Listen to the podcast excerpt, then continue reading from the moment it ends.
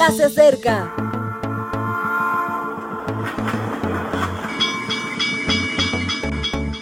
Partimos ya.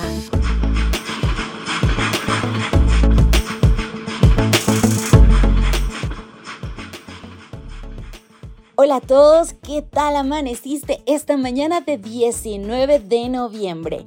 Bienvenido, este es tu espacio y tu reflexión matutina para que hoy podamos compartir con muchas personas lo grande y lo bueno que es Dios con nosotros.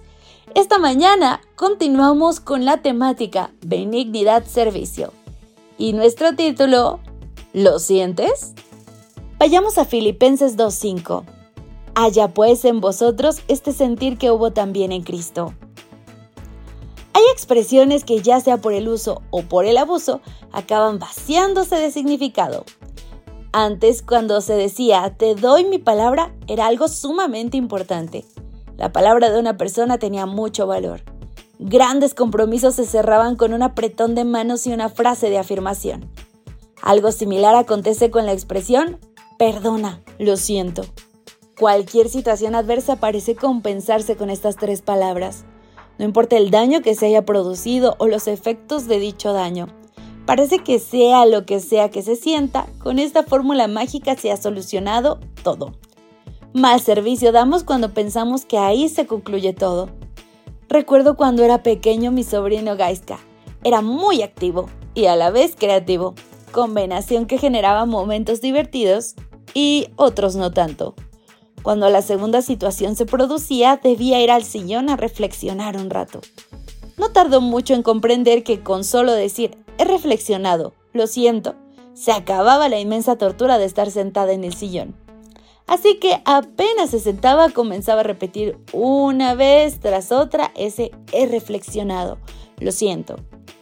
¿Cuánto me recuerda la actitud de nuestra sociedad? Muchas veces me pregunto, ¿qué siente el que dice que lo siente? ¿Siente verdadera pena por el daño que ha causado a la otra persona? ¿Siente vergüenza? ¿Siente que el mal que ha hecho le coloca socialmente en una posición no deseada? ¿Siente que los efectos de dicha acción le perjudican personalmente? Y no es una pregunta gratuita porque de ese sentimiento depende nuestro crecimiento como personas. Si seguimos pensando solo en nosotros, nuestro sentir será egoísta y por lo tanto no resultará en solución del conflicto. Si pensamos en el otro de forma generosa, iniciaremos el camino de la empatía, ese que nos lleva a ser más sensibles, efectivos y nos aproxima al carácter de Cristo. La vida religiosa no es cuestión de fórmulas mágicas. Las palabras son la expresión de sentimientos, intenciones, actitudes y propósitos. Hemos de educar nuestras emociones para que tengamos el sentir de Cristo. Hemos de adiestrar nuestras intenciones para que no nos desenfoquemos. Hemos de procurar caminar por el rey de las actitudes adecuadas porque crea un estilo de vida. Hemos de afirmar los propósitos del bien porque así concretamos nuestras palabras. Piénsatelo antes de soltar un lo siento, no tanto como para no decirlo, y sí como para que sea una parte de ti. Así cierra la reflexión de esta mañana y en verdad espero que sea algo que podamos aplicar en nuestro diario vivir.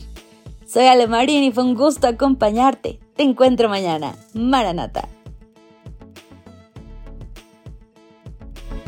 Gracias por acompañarnos. Te recordamos que nos encontramos en redes sociales.